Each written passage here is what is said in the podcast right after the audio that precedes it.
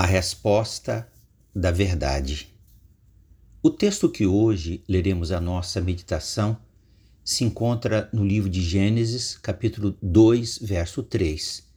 E abençoou Deus o dia sétimo e o santificou, porque nele descansou de toda a sua obra que Deus criara e fizera.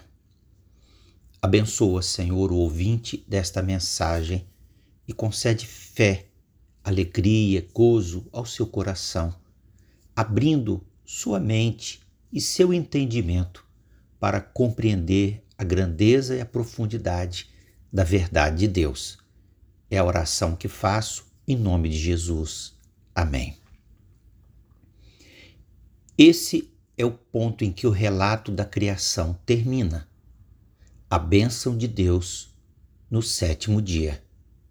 É digno de nota o registro de que Deus não apenas desfrutou de seu descanso no dia sétimo da criação, como também abençoou e santificou aquele dia.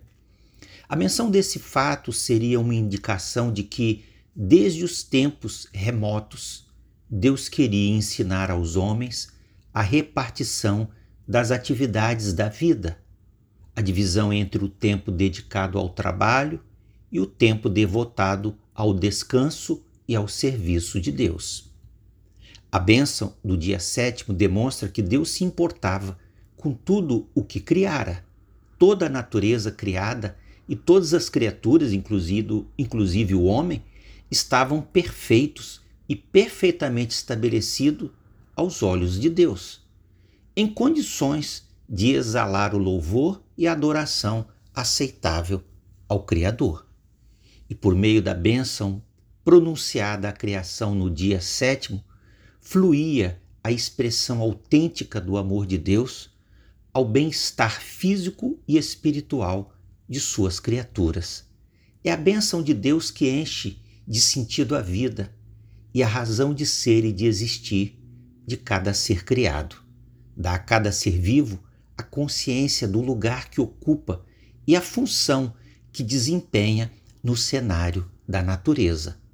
Um detalhe que chama atenção é que, além da bênção concedida, Deus santificou o dia sétimo. A santificação visava não apenas declarar que tanto o universo e as criaturas devessem cumprir um sentido próprio de pureza e retidão, mas que as, as criaturas deveriam refletir em si mesmas o principal atributo do Criador, a santidade. A palavra santidade ou santo está repetida mais de 900 vezes ao longo da Bíblia. Esse termo significa que Deus é transcendente sobre a criação, ou seja, está acima e além da criação, e que possui um caráter moral perfeito. Deus é santo porque está separado de tudo o que é mal e sujo e que é o padrão de perfeição absoluta a repetição ao final de cada dia da criação de que Deus viu que era bom, coloca em evidência o fato de que Deus criou um universo santo, mas que é sensível aos efeitos do pecado. Porque sabemos que toda a criação geme, está juntamente com dores de parto até agora. Romanos 8, 22. A queda do primeiro homem no Éden trouxe como consequências não só a perdição de Adão e Eva, como o sofrimento de toda a vida natural na terra. Cada filho herdou do pai a índole pecaminosa de Adão, e a terra foi amaldiçoada, passando a produzir espinhos e cardos, ou seja, plantas com folhas espinhosas.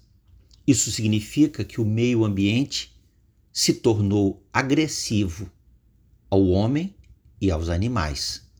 O mundo deixou de ser um lugar de perfeição, harmonia e paz. O sofrimento e a morte tiveram lugar na terra. Alguns animais que antes eram herbívoros incluíram em sua alimentação a carne de outros animais. Os homens tornaram-se violentos.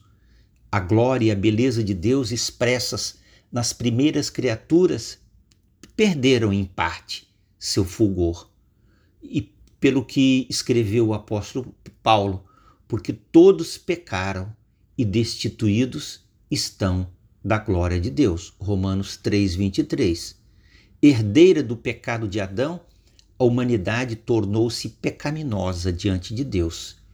E Deus passou a usar a deteriorização do universo para mostrar aos seres humanos o resultado do seu próprio pecado.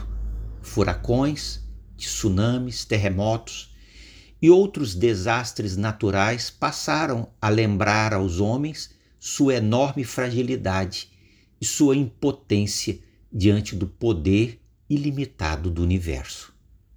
As coisas tristes que aconteceram no mundo serviram para lembrar às pessoas as consequências infelizes causadas pela rebelião a Deus.